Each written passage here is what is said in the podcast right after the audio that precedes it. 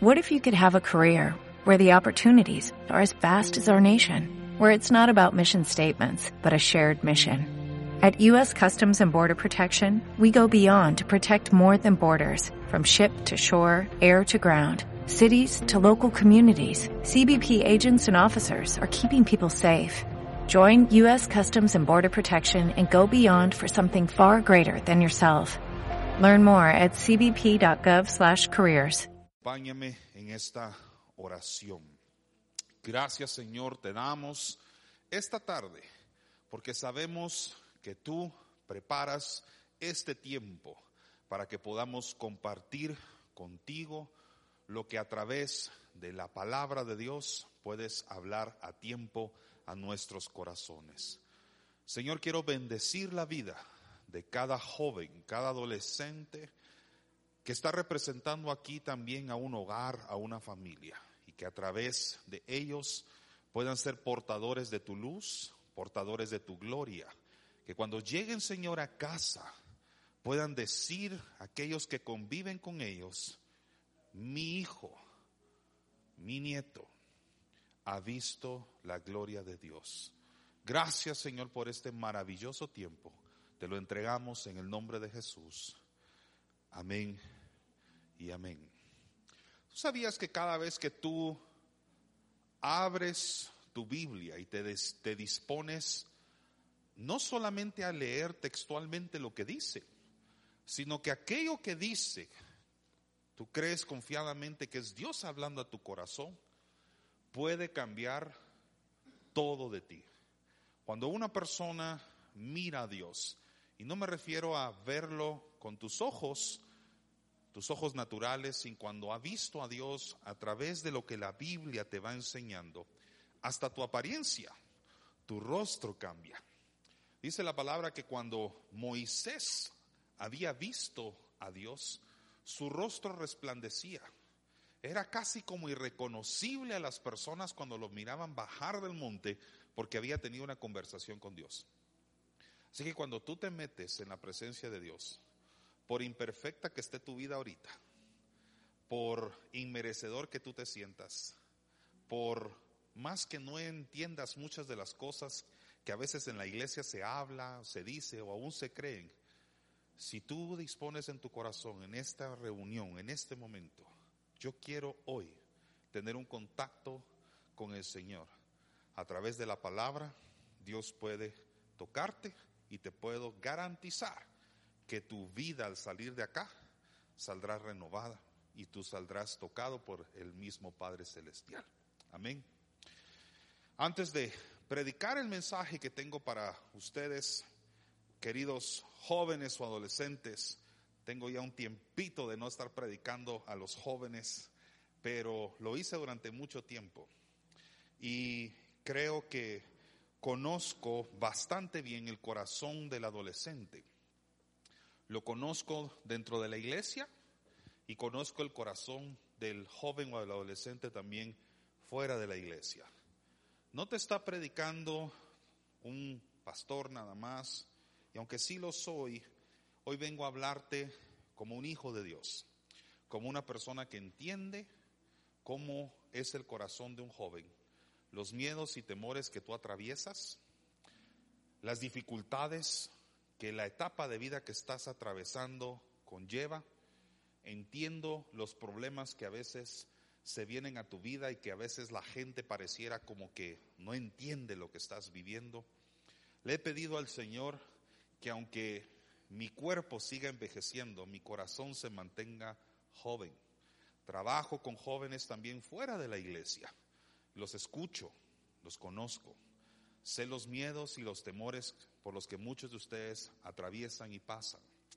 Así que para las personas que no me conocen, no es importante que tú me conozcas hoy en todo lo que Fernando Arias es, lo importante que te puedo decir hoy es que Dios sí te conoce a ti y me ha revelado el corazón que tú tienes, porque Dios cuando presta sus ojos para ver en misericordia, en compasión a la gente, tú te conectas con las personas, indistintamente la edad que tengas.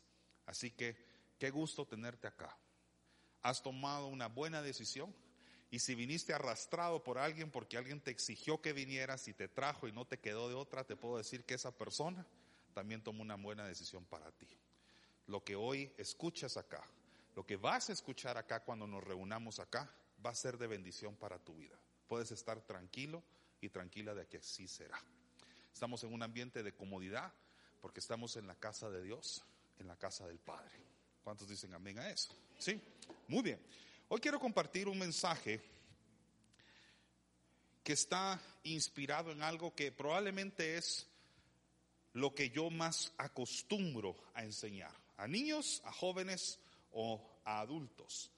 Y espero que indistintamente la edad o etapa de vida que tú tienes, puedo ver desde acá que hay un, un rango de edad más o menos definido y sí coinciden todos en entre una adolescencia o preadolescencia y una, una juventud, algunos pues un poco más avanzados, pero creo que te vas a identificar y te va a servir lo que Dios quiere hablarte a través de la Biblia. Y el tema de hoy se titula Amigos que necesitas en tu vida. Algunos de ustedes tienen facilidad para hacer muchos amigos. Y si no la tienes, conoces a alguien en tu colegio, en la universidad o en el trabajo que sencillamente tiene aquella personalidad que es como que atrayente. Sencillamente tiene una facilidad para hablar con la gente y conectar con nuevas amistades. Si tú eres como yo, a la edad que la mayoría de ustedes tienen, yo era la persona que no tenía la facilidad para hacer amigos, aunque hoy parezca que sí la tengo. Y Dios me ha dado cierta facilidad para poder manejar relaciones interpersonales, pero a tu edad no era así el caso. Era la persona tímida, reservada, insegura. No la aparentaba, era una persona para mi edad el joven alto de la clase, el típico que tú ves sentado hasta atrás, porque no solamente era alto, sino que Dios siempre me dio una cabezona así de este tamaño y siempre los de atrás se quejaban porque yo los tapaba cuando me sentaba al frente. Así que era el cabezón, el alto, callado, tímido, reservado, con la cara llena de acné y pimples, eh, espinillas por todos lados. Y pues siempre me preguntaba, ¿cómo es que Dios me decía a través de distintas personas, pastores, amigos de mis papás, tú vas a servir a Dios? Tú un día vas a servir al Señor. Yo le decía, yo apenas me atrevo a hablarle al que haga la par. Para mí un cambio era algo radical. Para muchos aquí, cambiarse de colegio, de escuela o de casa es lo más natural y normal. Para mí que me cambiaran de colegio, de sección, de lugar dentro de la clase era que me quitaban toda la comodidad y protección y seguridad que yo tenía. Así que si tú te identificas conmigo, sabes a lo que estoy hablando. Ahora, si tú eres la persona más sociable, que eres todo el antónimo que acabo de decir, Dios te bendiga. Y enséñanos a los demás que somos muy tímidos cómo es que lo haces. Pero lo cierto es que tímido o extrovertido, Dios te puede usar. La Biblia habla de muchas historias de jóvenes, adolescentes, muchos como ustedes, que tenían distintas personalidades. No todos tenían necesariamente cosas que los caracterizaban en común. Habían tímidos, callados e inseguros. Y la Biblia habla de otros jóvenes que se convirtieron en grandes hombres de Dios, que también eran más extrovertidos y más sociables. Dios pudo usar tanto el primero como el segundo. No importa tu personalidad, lo que sí importa mucho es con quién andas. ¿Con quién permaneces todos los días? ¿Qué personas has permitido que entren en tu círculo de confianza y a quienes has dejado afuera? Lo correcto, lo bueno sería que en tu círculo de intimidad, en tu círculo de privacidad, hayas dejado ingresar a las personas correctas, moralmente correctas, y hayas dejado afuera a los que no lo son. Pero a veces la vida nos enseña tantas lecciones y nos equivocamos muchas veces en la elección de nuestras amistades, de los buenos amigos. Así que hoy quiero predicar sobre este tema y espero yo que al final del mensaje Dios te revele, o más que revelarte, tengas una oportunidad para reflexionar dos cosas. Uno, ¿qué tipo de amigo tienes? Y número dos, ¿qué tipo de amigo eres tú? No tienes idea, y hoy lo vamos a ver en la Biblia, lo que un buen amigo puede hacer y marcar una buena diferencia en tu vida, como también como una mala relación, una mala influencia puede derrumbar tu vida por completo. Así que de eso se trata hoy. Antes de abrir las Biblias, quiero contarles algo. Se tomó un grupo de 100 personas, todas ellas mayores de 90 años de edad. ¿Alguien aquí tiene más de 90? Nadie. Era gente mayor de 90 años de edad. O sea que te puedes imaginar, eran personas mucho mayores que tú, cuatro veces, tres veces mayores que la mayoría de los que estamos aquí. Eran 100 hombres y mujeres. Y se les acercan unas personas que estaban haciendo un estudio sobre las relaciones de amistad, relaciones personales. Y les dicen, miren, ¿pudieran ustedes tomar este papel y este lápiz y escribir ahí los nombres de las personas que ustedes consideran sus mejores amistades de la vida? Habían vivido más de 90 años. Así que la expectativa de todos era que iban a agarrar el papel e iban a escribir un listado de 15, 20, 25 nombres. Para la sorpresa de todos, la mayoría de papelitos tenía un promedio de 5 nombres. 5. Algunos 4, otros 6, 5, 7. Pero el promedio general de todos los papelitos era 5. Entonces la pregunta que imperaba en la mente de todos los que estaban allí era, si usted ha vivido 90 años y le estamos pidiendo que escriba los nombres de sus mejores amigos, sus mejores amistades, ¿no se le puede haber ocurrido un listado más grande? Y ellos decían, cuando llegas a los 90 años de edad, lo que importa no es la cantidad de amigos que hiciste. Al final de la vida recordarás la calidad de amigos que tuviste, no la cantidad la calidad de amigos que tuviste. Y después empezaron a hacer un estudio más interesante todavía. Les pidieron, ¿pueden poner a la par de los nombres la edad que ustedes más o menos recuerdan o el año de cuando conocieron a cada uno de esos cinco amigos? Si lo conoció a los 15, pues ponga 15. Si lo conoció a los 6 años, pues ponga ahí un número 6. Y si no se acuerda, pues más o menos calcule. Interesantemente, de esos cinco que la mayoría colocó, solo uno había sido conocido entre la infancia y la adolescencia. La edad de la que muchos de ustedes tienen ahora. O sea, eso significa que probablemente si Dios te da la vida para vivir 90 años aquí en la tierra, 90 años, a la etapa de vida que muchos de ustedes tienen, habrán conocido a uno, apenas un 20 por ciento de los amigos que ustedes a los 90 van a decir, este fue un buen amigo de la vida. Uno, quizás dos, has conocido en la etapa de vida que tú estás ahora. Así que no se trata muchas veces de cuántos amigos tienes, sino que si realmente valoras y si realmente extraes de las relaciones amistosas que ahorita tienes algo bueno, de bendición para ti y por supuesto, de una vez te la tiro. ¿Qué tipo de amigo eres tú? ¿Será que a la vida o a la edad que tú tienes ahorita, si alguien le pusieran un papelito, alguien que tú conoces, alguien con quien tú compartes, le dicen, escribí un buen amigo, un buen nombre ahí, alguien que sabes que en las buenas y en las malas ahí estaría, ¿será que tu nombre ya aparecería en ese papel? Hoy vamos a hablar sobre los buenos amigos. ¿Cuántos estamos acá? Si está, diga amén. Muy bien. Eso. Una visión de vida, un proyecto de vida tiene tres cosas. Y los que ya se saben la respuesta no lo digan. tiene personas, tiene lugares y tiene tiempos. Cualquier proyecto de vida. Cualquier cosa que tú hagas normalmente va a afectar estas tres cosas. Quizás en algunos momentos va a afectar más a personas que a lugares, o a veces más a lugares que a tiempos, pero es como el engranaje de un reloj. Si tú abres un reloj por dentro, vas a encontrar que tiene unos como mecanismos, unos engranajes. Y cuando mueves uno, los otros se mueven simultáneamente con Él. Cada vez que Dios toma una decisión de ejecutar un plan en la tierra, toma en cuenta esas tres cosas. ¿Cómo va a afectar a las personas? ¿Cómo va a afectar a los lugares? ¿Y cómo va a cambiar los tiempos lo que está haciendo?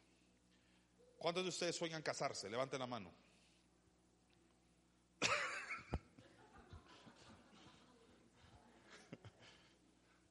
De levantar la mano, aunque tengas 11 años.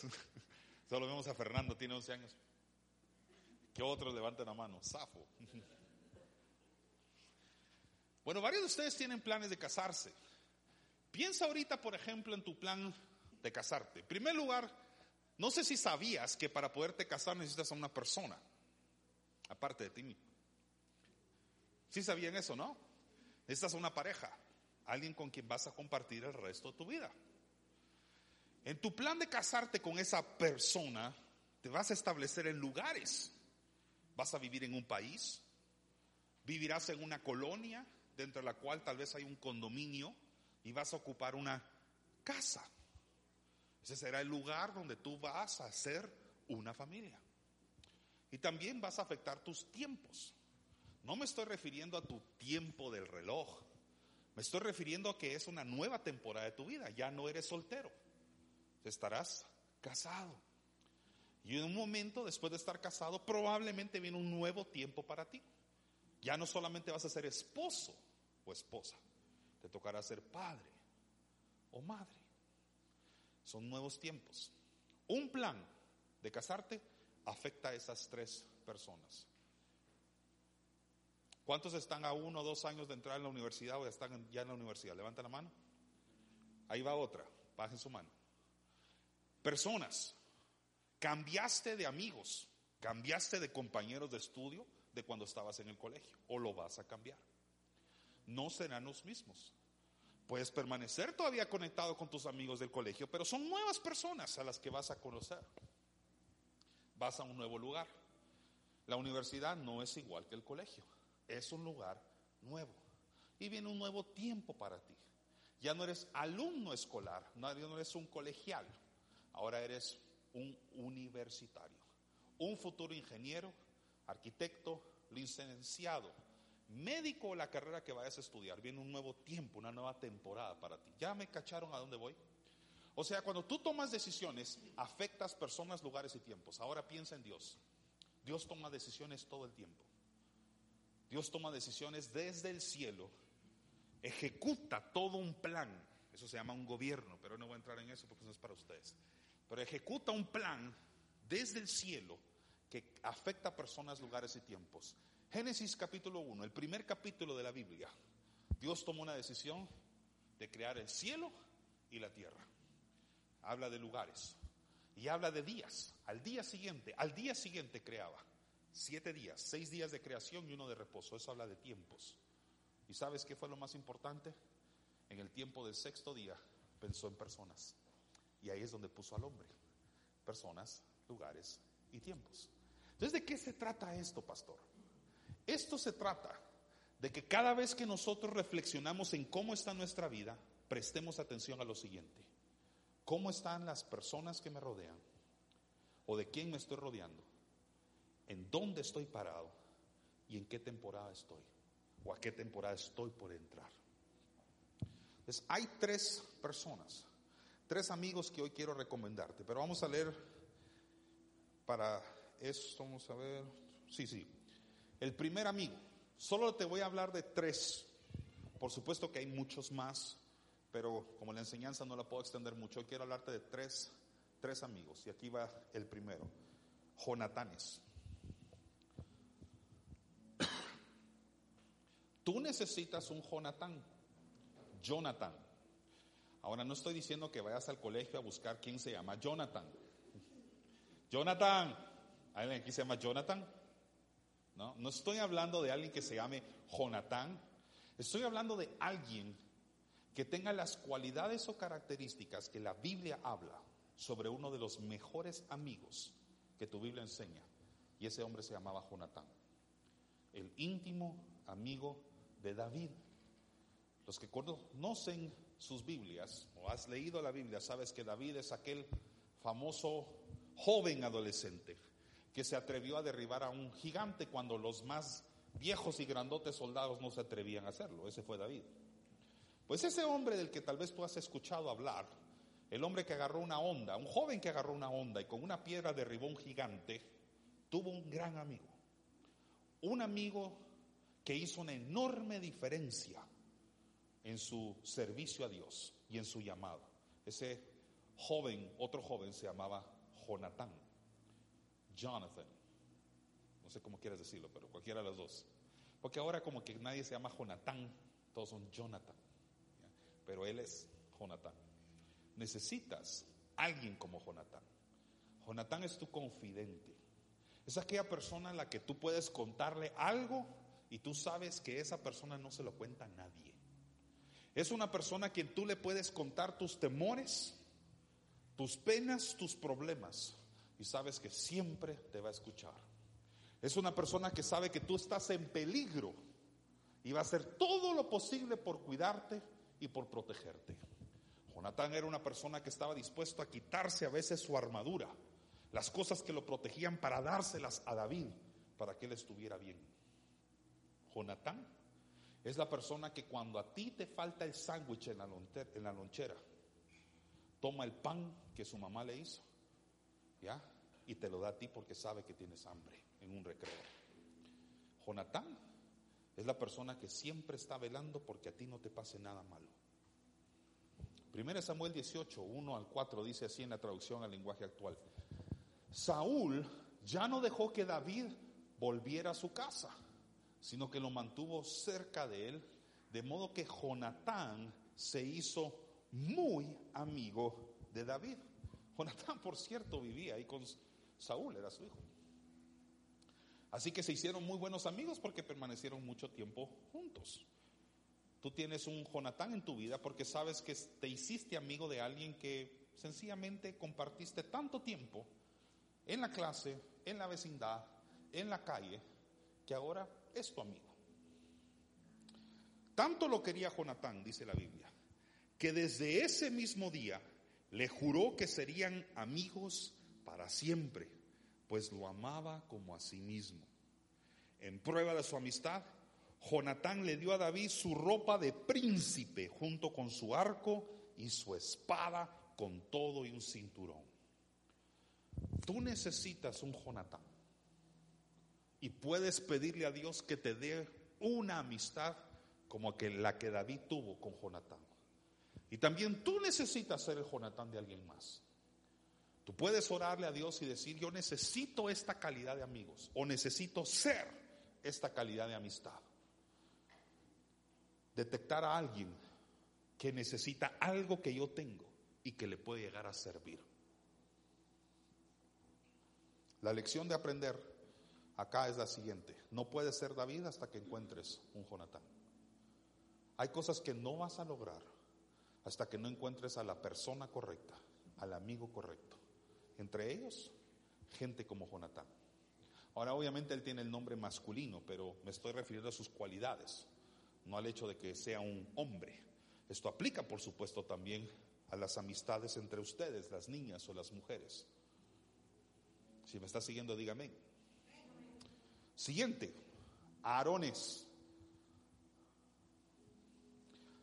Aarones son tu fortaleza. Un Aarón es el que te da la fuerza cuando tú te sientes débil. Aarón, el hermano mayor, por cierto, un par de años más que Moisés. Moisés es aquel hombre que fue llamado por Dios para sacar al pueblo de Egipto y en el trayecto, en el camino hacia Egipto, Dios le dice, levanta la vara que tú tienes en tu mano y se abre el mar.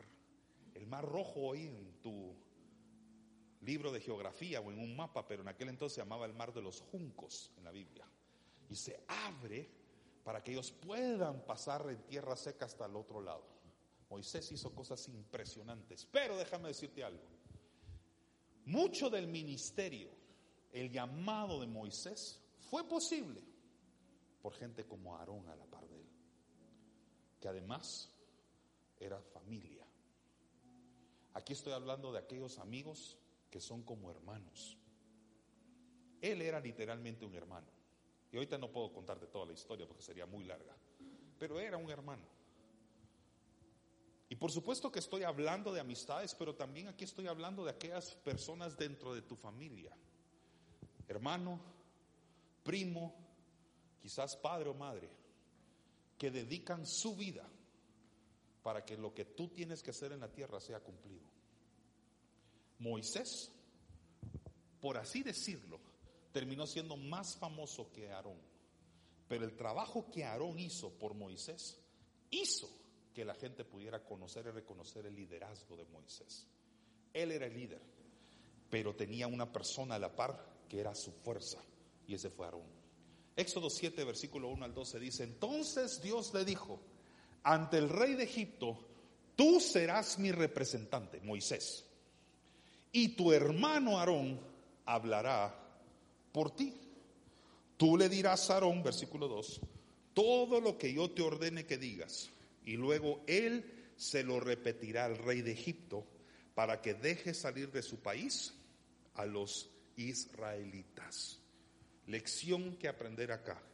No puedes soportar el desgaste de la guerra, el desgaste de lo difícil que a veces es cumplir lo que Dios te está llamando a hacer en esta vida si no tienes un Aarón cerca o alguien como un Aarón. Y de nuevo, no se trata únicamente de buscar Aarones a tu vida, sino ser tú el Aarón de alguien más. Piénsalo.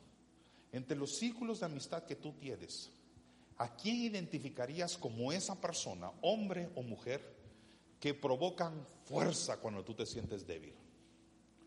Moisés, dice la Biblia, estaba a veces arriba del monte y Dios le había dicho que tenía que elevar una vara con sus manos, así como lo estoy haciendo yo.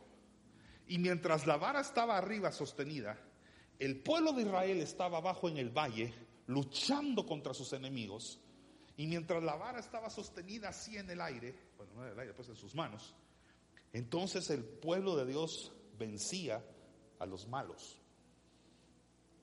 Pero como todo hombre, a Moisés se le gastaban sus fuerzas las quería bajar, quería bajar las manos, como tal vez tú lo harías después de tener cinco minutos así la vara arriba.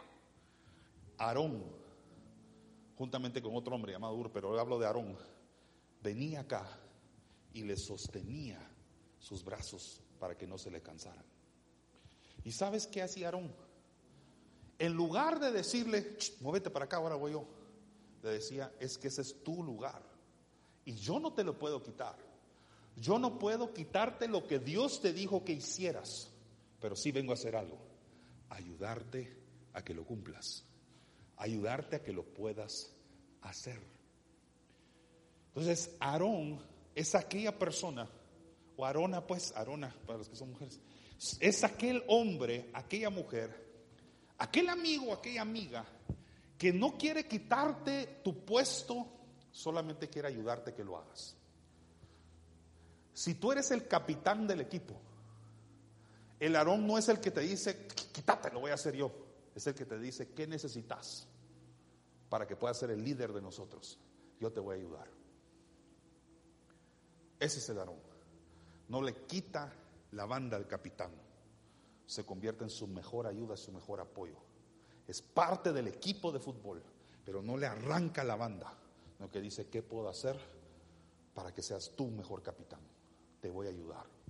Y para los que les gusta el fútbol, probablemente has identificado a aquellos capitanes que son muy buenos, pero has dado cuenta, si observas bien los equipos de fútbol, los mejores clubes, a la par de un buen capitán, siempre hay un excelente jugador, a veces hasta mejor que el mismo capitán, pero no le quita su lugar, lo apoya, lo ayuda para que sea el líder. Necesitas un Aarón, una Arona, o necesitas tú ser el de alguien más también. Número tres, y con este me voy a dedicar un poco más de tiempo. Necesitas este tercer tipo de amistad. Necesitas Sadrax, Mesax y Abednegos. Va a ser difícil que se te acuerde Sadrach, Mesach y Abednego. Así que ponlo por siglas. Sadrach, Abednego y Mesach. Sam. Necesitas un Sam. O Sams. O necesitas ser el Sam de alguien más. Estos son los valientes. Estos son los que se atreven contigo a las pruebas de fuego más complicadas. Cuando la cosa se pone difícil, no es el amigo que dice, Safo, vámonos. Es el que dice, démole. Yo le entro. Estoy con vos. Estoy contigo. Por supuesto estamos hablando de un llamado, de lo que a ti te ocupa hacer aquí en la tierra de parte de Dios. Vamos a leer una historia un poco larga. Voy a tratar de no extenderme mucho, pero necesito que de aquí en adelante hagas todo tu mejor esfuerzo por prestar atención a esta lección. Tú lo puedes leer más detenidamente en tu casa o después, tu Biblia, Daniel capítulo 3, desde el versículo 12. Dice así, pero hay unos judíos que no respetan a su majestad, ni adoran a sus dioses. Estos eran tres hombres que no querían doblar su rodilla delante de otro Dios que no fuera el Dios verdadero. No querían. Así que le van con el chisme al rey Nabucodonosor, que tenía otro Dios, y le dicen, hay unos hombres, son tres, que por más que todos nos inclinamos delante del otro Dios, ellos no quieren hacerlo. Se niegan. Así que viene Nabucodonosor y los manda a llamar. Quiero ver eso por, con mis propios ojos. Quiero comprobar de que hay tres hombres que en esta tierra se atreven a desafiar una orden mía. Esos eran Sadrach, Mesach y Abednego.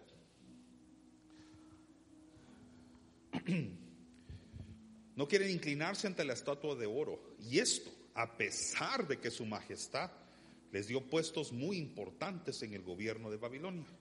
Estamos hablando, dice la Biblia, Sadrach, Mesach y Abednego. Al oír esto, el rey, que es un nombre que si no te acuerdas de él no importa, pero era el rey Nabucodonosor, se enojó muchísimo y mandó que le llevaran a esos tres judíos. Y cuando ellos se presentaron ante el rey, él les preguntó, he sabido que ustedes no adoran a mis dioses, ni quieren inclinarse ante la estatua de oro. ¿Es cierto eso? Esa era su oportunidad de mentir. Esta era la oportunidad de ellos decir, no, no, si lo hemos hecho, si nos van a matar. ¿Será que vale más la mentira o deshonrar a Dios o mi vida? Esta era su oportunidad de decir, no, nosotros, a su Dios, ¿dónde está? A ver, póngamelo enfrente. Esta era su oportunidad. Pero permanecen fieles a Dios y no lo hacen. Entonces dicen, voy a darles una oportunidad, le dice el rey. Si al escuchar, escuchen esta parte, todos digan música, por favor. ¿A cuántos de ustedes les gusta escuchar música? Va, bájenlos. Entonces esto les va a quedar bien. Si al escuchar la música se inclinan y adoran a la estatua, no les haré nada. Hmm. La tentación de deshonrar a Dios, de ser desobedientes al Dios verdadero, venía seducido con la cultura musical. O sea, no era en cualquier momento. Es que se van a arrodillar delante de mi Dios, no el Dios al que tú y yo viniste a adorar, tú y yo vinimos a adorar, sino que al Dios de oro. Pero lo vas a hacer cuando suene la música. Sabes, tú no te imaginas cómo el diablo utiliza la cultura entre ella la música, como para que tú le des la espalda a Dios. Les des la espalda a tu fe bíblica. La música es probablemente una de las herramientas culturales de este mundo con las que el diablo más se atreve a meterse con jóvenes, porque estos eran jóvenes. Y utiliza esa herramienta como la música, la cultura, el arte, para que le des la espalda a Dios. Y por eso es tan fácil para muchos olvidarse de quién es Dios a través de las artes, especialmente a través de la música. Ten mucho cuidado la música que tú escuchas. Esta no es una prédica para obligarte a que no escuches música del mundo. Este es un llamado para que medites si aquello que tú escuchas no hace que le des la espalda al Dios que viniste a buscar aquí. La música. Curiosamente, el oficio que Satanás tenía en el cielo.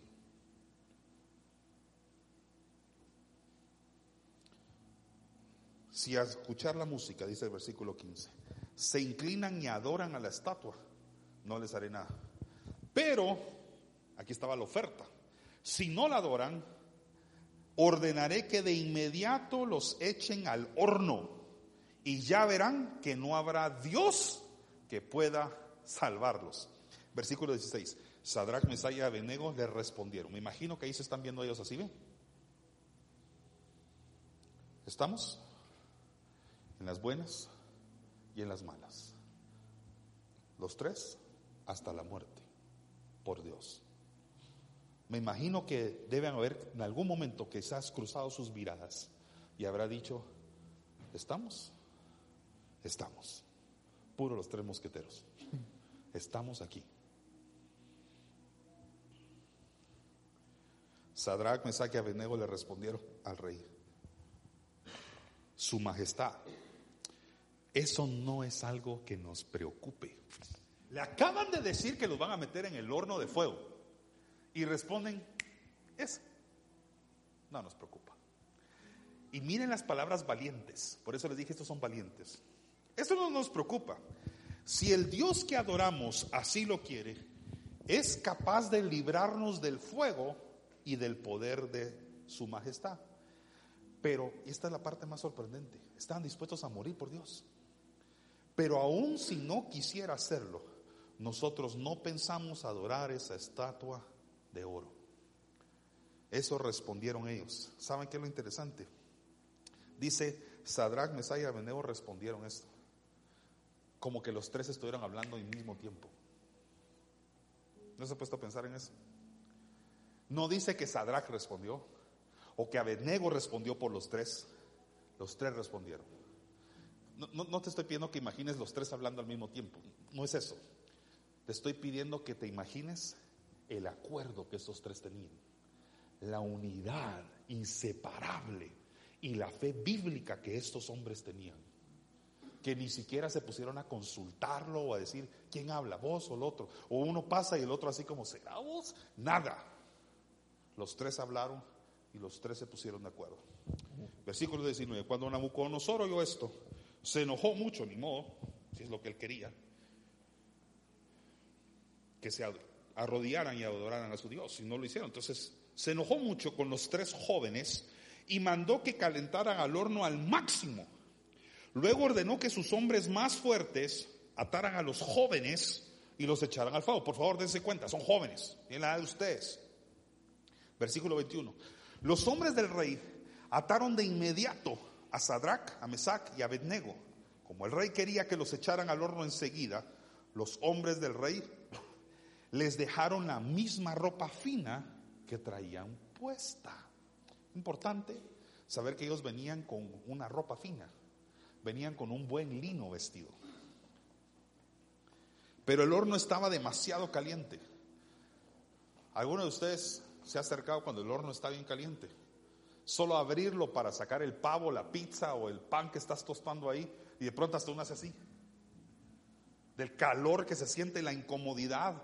O te has acercado a esos hornos de leña cuando están haciendo pizza en un restaurante. Es impresionante el calor que despiden. Dice, el horno estaba demasiado caliente, así que al momento en que arrojaron a los tres jóvenes al horno, los tiraron. El fuego alcanzó a los hombres del rey y los mató. No a los tres, sino a los que lo tiraron. Era tan fuerte el fuego, el calor, que se llegaron a quemar. Versículo 24. Pero versículo 23. Los jóvenes, en cambio, cayeron al horno atados, amarrados. ¿Sabe? Véalo ahora. Yo sé que ustedes son adolescentes, pero véanlo ahora desde una perspectiva o desde un punto de vista espiritual. Estaban juntos, estaban unidos, no solo atados como prisioneros, estaban unidos, estaban en un mismo espíritu, como cuando un lazo ata a un esposo y a una esposa en amor en un tiempo de matrimonio. Estaban unidos, inseparables. Ninguno intentó escapar. Versículo 24.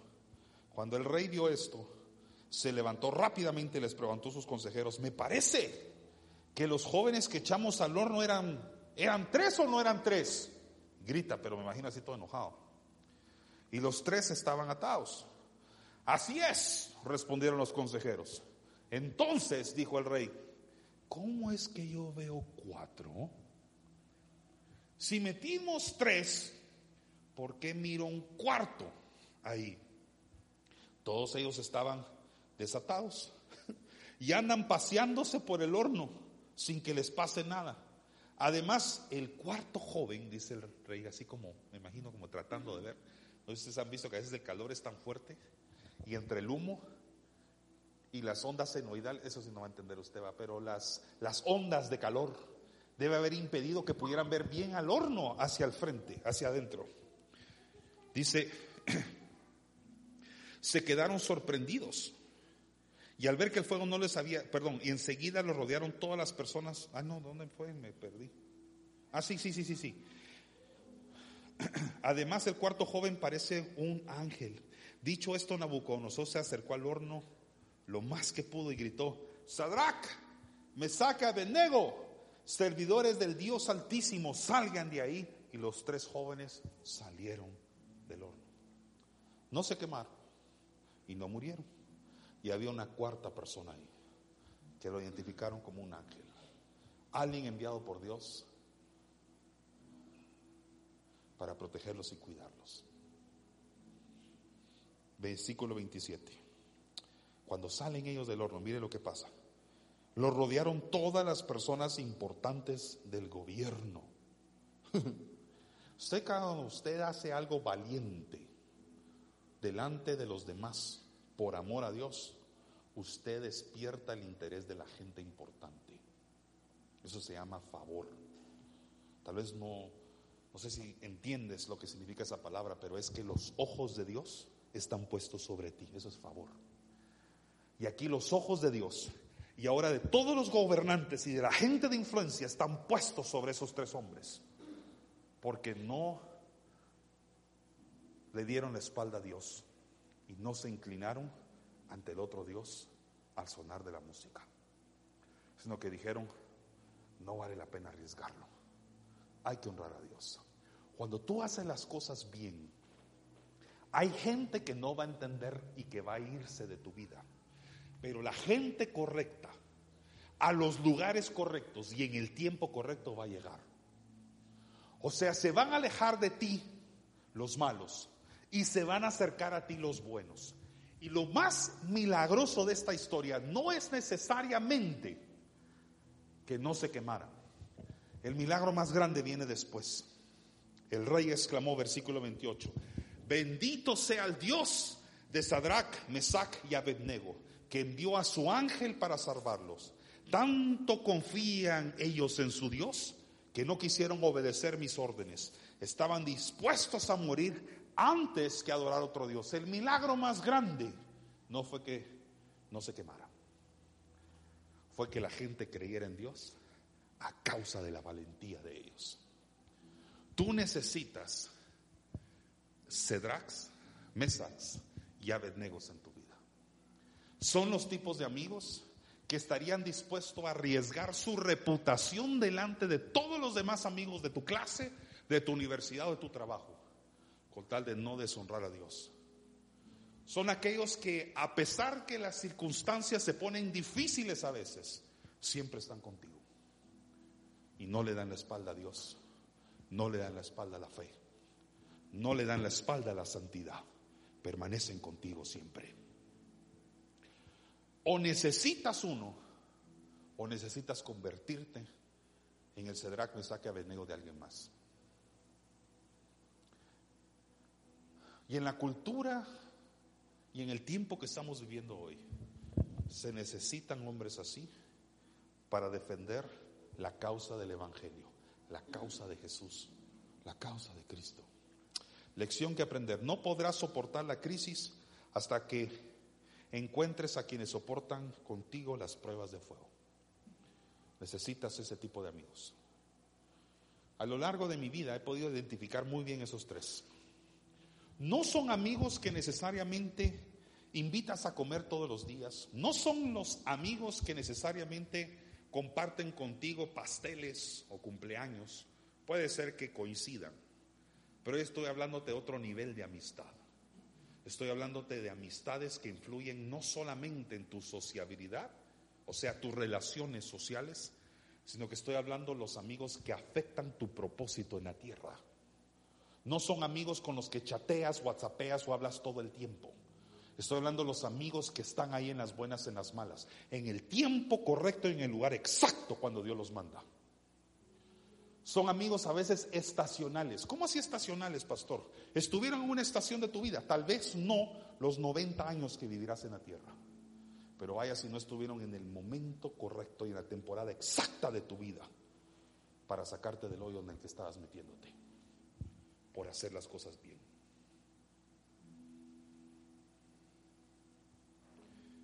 Proverbios 27, 17. lo pueden poner, por favor? Dice así, para afilar el hierro, la lima, pero para ser una mejor persona, ¿sabes quién? El amigo. Esto es bíblico, no lo está diciendo quien te está predicando, lo dice la Biblia, la palabra de Dios. ¿Quieres ser mejor persona? Tus amigos. ¿Quieres influir a los demás a ser buenos, a buenas personas? Sé tú un buen amigo. Los amigos sí son importantes dentro del llamado. Sí son importantes dentro de la ejecución del plan de Dios para tu vida. Sí son claves. En mi caso particular, me casé con una, mi mejor amiga. Tus amistades pueden hacerte una mejor o una peor versión de ti. Depende cuáles sean. ¿Me lo pueden poner en la pantalla, por favor? Esas son las amistades que tú tienes. O te están haciendo una mejor versión o una peor versión de ti. Entonces no me importa si tienes pocos o si tienes la facilidad de hacerlos muchos. Hoy te estoy hablando sobre que identifiques la calidad de amistades que tienes o la calidad de amigo que tú eres de alguien más. ¿Sabes escogerlos? Yo le dije al Señor en el año 2003, yo era cristiano toda mi vida, nací en un hogar cristiano, pero había una versión de mí que a mí no me gustaba. Yo sabía que si a mí no me gustaba la versión de joven que yo era, tampoco le gustaba a Dios la versión de hombre que yo era. Sé que me amaba, sé que Jesús me amaba. Pero la versión de adolescente, no, ya estaba más, más adolescente que, ya estaba más rucón que adolescente, pero la versión que yo era en esa época, sé que no agradaba, agradaba a Dios y la razón por la que les, la sé es porque cuando yo entraba a un lugar, a la gente le daba miedo. Mi personalidad y mi liderazgo. Mi temperamento, mi voz y todo sé que a veces genera eso en ciertos ambientes todavía, yo lo sé. Pero en ese entonces era muy diferente. Y en una ocasión el Señor me confrontó y me dijo, yo no te llamé para infundir temor a mis hijos. Tenía 22, 23 años de edad. Y yo estaba sirviendo en la iglesia, sirviendo en la casa de Dios. Pero mi presencia, en lugar de provocar confianza, y sabe que estoy hablando que estaba sirviendo, ni siquiera asistiendo, sirviendo. Pero mi presencia provocaba temor en el grupo de alabanza, especialmente en los sonidistas. Temor. Y Dios me dijo, no te puse ahí para provocar temor en mis hijos, sino para amarlos. Y pasé por un proceso de transformación. Mi versión 2.0 cambió y se actualizó. Y te voy a contar un testimonio. Muchos de ustedes ya nacieron en una época donde los smartphones son normales. Y para ustedes tener un teléfono inteligente es lo más normal y natural. Pero hay algunos acá cuyos nombres no voy a mencionar. Venimos de una generación diferente y antes de la de ustedes. Y nosotros pasamos por la transición de un teléfono normal que sacaba y metía llamadas a un teléfono como este que sostengo en mi mano. Aunque usted no me lo crea, los teléfonos eran solo para llamar. Sí. Y que saliera un nuevo modelo que tenía una calculadora, era como, tenés un teléfono que además es calculadora. Era wow. Es cuando nosotros llegaron los smartphones, mi generación y mis amigos tuvimos que aprender a usar esto. En una ocasión yo tenía un iPhone, fue mi, de los, mis primeros teléfonos, no sé si me pusieron la foto. Ese fue mi primer teléfono. Esa mano no es mía, no voy a compararla con la mía, no se parece, pero es una foto que bajé de internet, no se emocione. El asunto es que ese era el modelo de teléfono que yo compré. Y yo estaba aprendiendo a usar un smartphone. Ahora todos son phones, ya no se utiliza mucho la palabra smart, creo que es totalmente eh, inútil usarlo porque casi todos tienen alguna forma de conexión a Internet. Entonces yo estaba aprendiendo a usarlo, tenía un conocimiento básico de cómo era y así se miran las aplicaciones antes. Para los que usan iPhone, así era el icono de los cuadernos, el cuadernito, notas. Así era el icono de las fotos, esa esa flor ahí, ¿cómo es que se llama? Girasol, girasol, ¿verdad? Ese girasol, ese era el icono de la cámara. Y yo creo que este todavía es una versión un poquito más moderna. Miren el icono de YouTube. Es esa tele antigua, televisor antiguo que está en la segunda fila, primer icono. Ese eran nuestros primeros teléfonos inteligentes. Yo quería jugar eso de descargar aplicaciones. Entonces agarré mi celular, no era este, obviamente, era ese que estaba ahí. Y quise descargar una aplicación. Y por más que intentaba descargarla, me salía una advertencia, un cuadro en la mitad de la pantalla que me decía, no es compatible el app con el, la versión de teléfono que usted tiene. Actualice su teléfono primero. Yo no sabía que era eso. Señorita, ¿qué es eso de actualizar mi teléfono si lo acabo de comprar? O sea, para ustedes es normal entender eso, para mí no. Actualice su cel, pero si lo compré hace unas semanas. No, o sea, tiene que descargar una nueva versión desde la nube. Por supuesto, ustedes eso para ustedes es lo más normal. Pero a que a mí me dijeran que en la nube había que descargar una nueva versión de teléfono, mi imaginación se iba a otro lado. Después de la gran explicación de lo que era actualizar el iPhone, entendí y lo hice. Y la aplicación nueva se pudo descargar en la versión nueva de celular. En pocas palabras, el app nueva no era compatible con el teléfono viejo. Y a través de algo tan sencillo como eso, Dios me enseñó algo. Hay bendiciones amigos, cosas que Dios tiene destinadas para ti, buenas, nuevas, que Él mismo desde el cielo quiere descargar en tu vida y en tu corazón. Pero todavía quiere ser la versión vieja, que es incompatible con la bendición nueva del cielo. No entra, no encaja. Entonces, hasta que no actualizas tu mente y tu corazón y renuevas tu vida, hay cosas que Dios tiene aquí que quisiera destinar para ti, pero eres la versión incompatible con las nuevas bendiciones, porque tu mente, tu corazón todavía no ha sido renovado, no ha sido actualizado. Mi esposa es un regalo de Dios a mi vida en amistad, porque fuimos dos años amigos antes de ser novios y por supuesto años antes de ser esposos. Pero yo te hablé de una versión mía que no era muy agradable. Ella era la aplicación que Dios tal vez tenía para mí, la versión que yo sabía que era buena para mí, pero yo era el teléfono viejo, incompatible con una versión nueva. Entonces, hasta que no entre en ese proceso de renovación y le dije al Señor, quiero ser el tipo de amigo que otra mujer está buscando, que otro hombre está buscando, no actualizó mi corazón. Y lo hice y Dios renovó mi vida, renovó mi mente.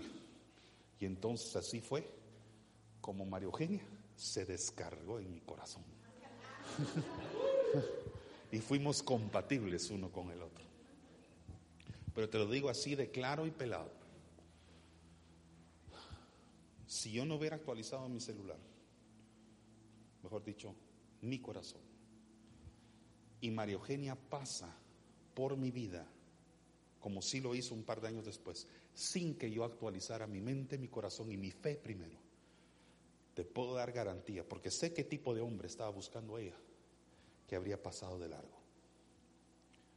Porque no era la versión de hombre que estaba buscando ella. Hubiera pasado de largo. Ni siquiera se habría fijado en este celular, en este iPhone. Pero cuando Dios me cambió, cuando Dios tocó mi corazón y mi vida, las cosas buenas que Él tenía anticipadamente preparadas para mí eran descargables acá. Y eso era en forma de mis amigos, los lugares a los que Él me estaba moviendo y los nuevos tiempos que tenía preparado para mí. Nuevas personas, nuevos lugares y nuevos tiempos. Lo único que requirió fue un cambio de mente y un cambio de corazón, que me hiciera un nuevo hombre. Era el mismo cascarón, pero una mejor versión.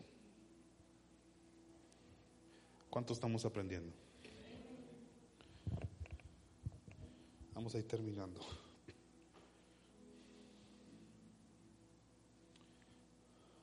Vamos a tres consejos finales de una vez. Adelantémonos un poco.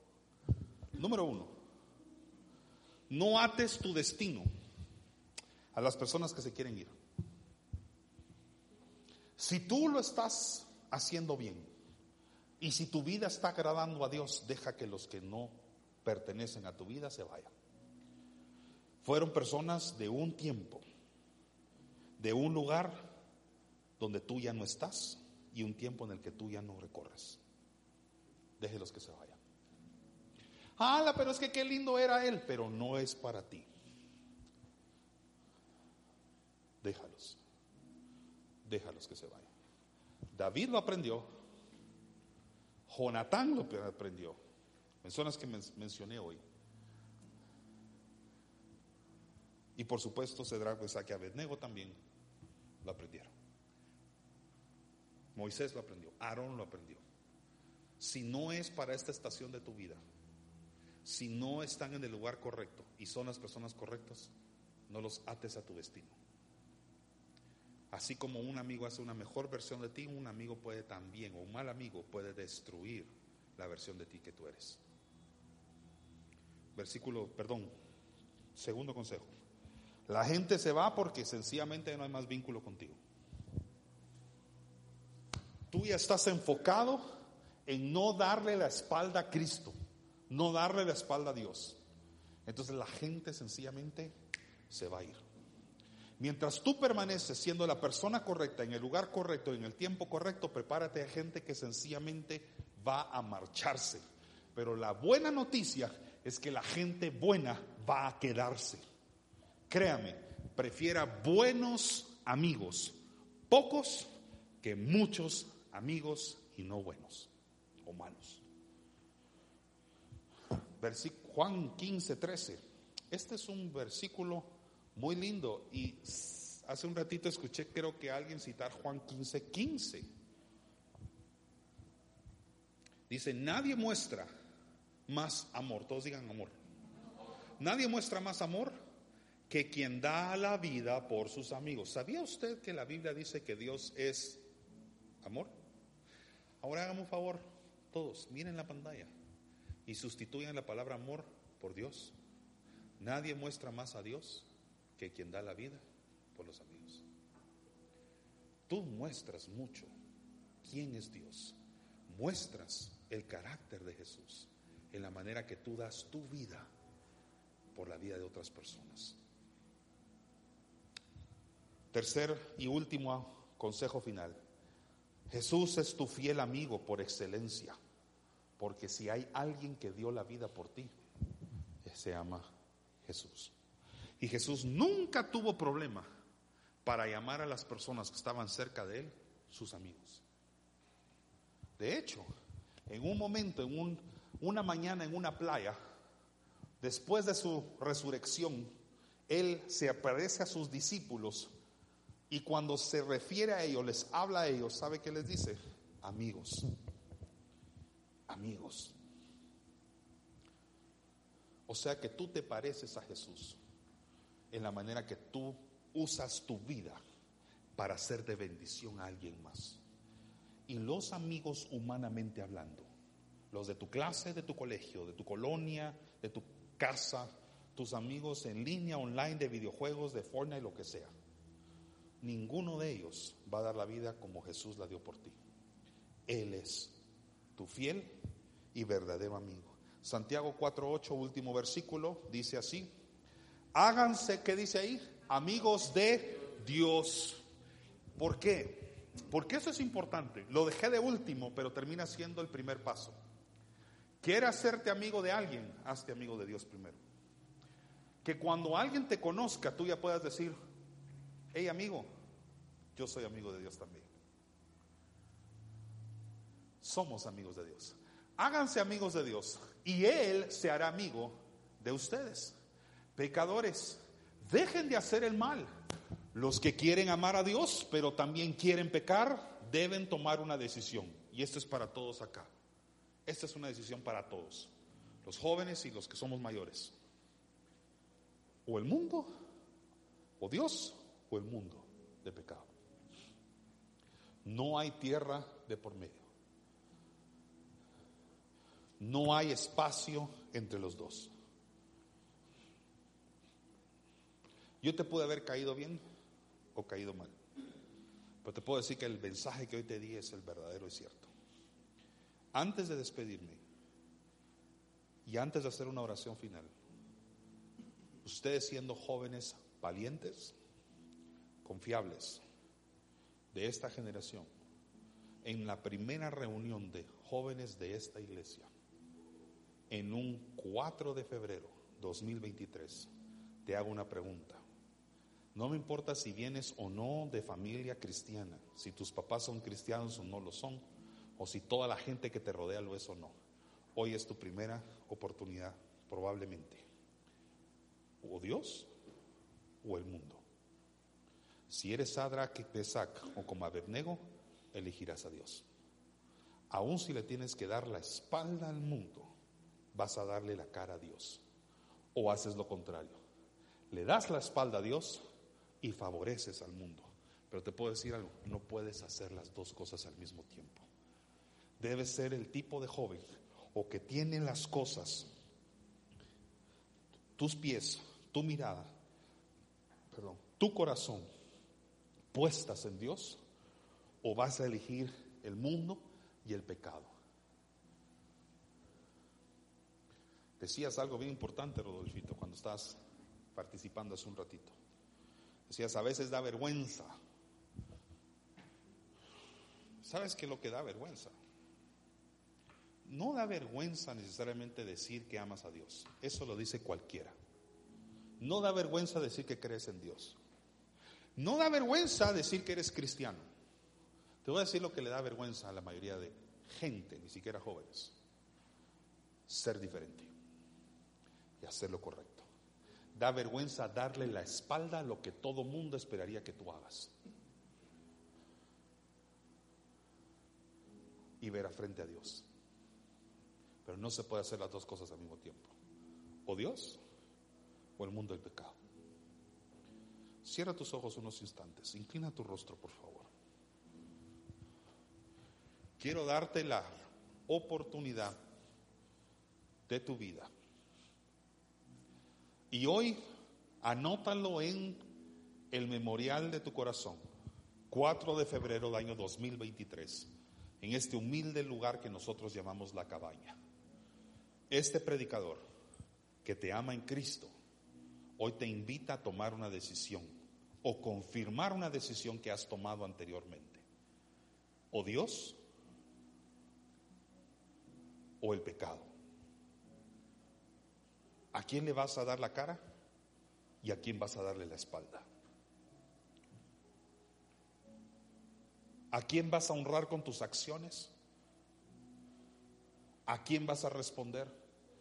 ¿A la cultura del mundo o al Dios cuyo Hijo amado Jesucristo dio la vida por ti? Y en esa posición en la que ahorita todos estamos, en esa actitud de reverencia a Dios, quiero que hagas una oración y le digas al Señor así de sencillo, te elijo a ti, escojo a ti. Aun si eso significa darle la espalda a personas que yo pensé que eran mis amigos, que yo pensé que eran bien para mí, hoy quiero honrarte a ti. Hoy te escojo a ti. Who do you choose? ¿A quién eliges? ¿A Cristo o al mundo? Padre, en el nombre de Jesús, te pido que escuches la oración de tus hijos. Hay varios aquí que están orando desde su corazón, desde la profundidad de su corazón, y están tomando decisiones contundentes esta noche. Te pido en el nombre de Jesús que pese su corazón, que examine sus corazones y veas en la profundidad de su corazón la decisión que están tomando ahorita. Valiente, honorable, de darle la espalda al pecado, a la cultura mundial, a las cosas que no te honran, a todo aquello que actúa en desobediencia a ti y a tu palabra pero que están confirmando su deseo de guardarse en santidad y en amor hacia ti. En el nombre de Jesús. En el nombre de Jesús. Quiero hacer una oración. Si tú quieres ahorita decirle sí a Jesús, si lo haces por primera vez o lo quieres así como yo, hacerlo de una forma confirmatoria, puedo pedirte que puedas repetir ahora sí con tu boca estas humildes palabras para que pueda tu vida cambiar para siempre. Di conmigo, Señor Jesús, reconozco que soy pecador y necesito de tu perdón. Te entrego mi vida, te entrego mi corazón. Confío en ti y confío en tu palabra. Quiero dedicar mi vida a seguirte a ti, a servirte a ti y servir a los demás. En el nombre de Jesús. Amén. Amén. Y un último consejo. Mírame acá, por favor. Mírame aquí. Ve esta noche a tu cuarto. No sé cómo oras, no sé si, oras o no, pero puedes tener en tu mente y en tu corazón a tus amigos esta noche y orar por ellos. Hay gente en tu clase, hay gente en tu oficina, en tu vecindario, en la colonia donde tú vives, que está por tomar decisiones incorrectas. Y tal vez Dios te puede usar a ti como un modo de influencia positiva hacia ellos. Ora por esas amistades y ora por ti para que seas el mejor amigo de alguien más. Y sobre todo, recuerda que el que es el verdadero y fiel amigo es Jesús. Amén. En Sherwin Williams somos tu compa, tu pana, tu socio, pero sobre todo somos tu aliado, con más de 6.000 representantes para atenderte en tu idioma y beneficios para contratistas que encontrarás en aliadopro.com. En Sherwin Williams somos el aliado del PRO.